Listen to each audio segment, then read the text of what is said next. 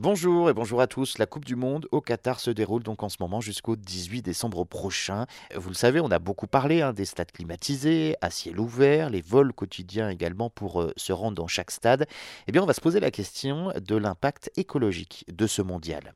D'abord, hein, il y a le scandale humain. On en parlait déjà. Une enquête du Guardian dénombre donc plus de 6500 décès d'ouvriers venus d'Inde, du Pakistan, du Népal ou encore du Bangladesh lors de la construction de ces stades.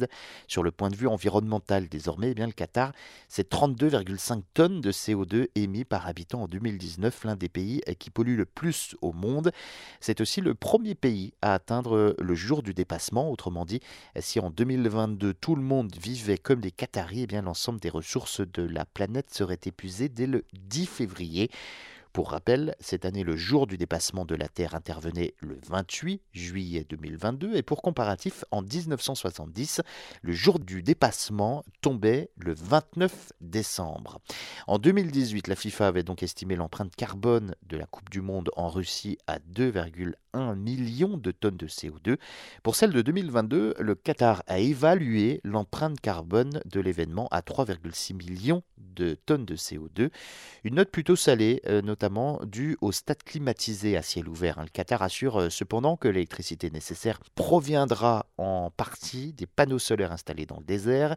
En plus de stades, il a fallu construire des logements pour accueillir euh, les 1,5 million de supporters, notamment avec des paquebots hôtels. Les transports représentent également plus de la moitié des émissions de gaz à effet de serre de cette Coupe du Monde, car le Qatar est gros comme l'île de France est trop petit donc pour accueillir tout le monde. Conséquence, une partie des spectateurs est logée dans les pays alentours, comme à Dubaï, aux Émirats arabes unis. Le Qatar a donc euh, mis en place un système de navettes par avion avec 160 vols aller-retour chaque jour entre Doha et les pays voisins, soit un avion toutes les 10 minutes. Pourtant, le Qatar affirme que cette Coupe du Monde sera donc euh, la première à atteindre la neutralité carbone en s'engageant dans des programmes de réduction de CO2 partout dans le monde.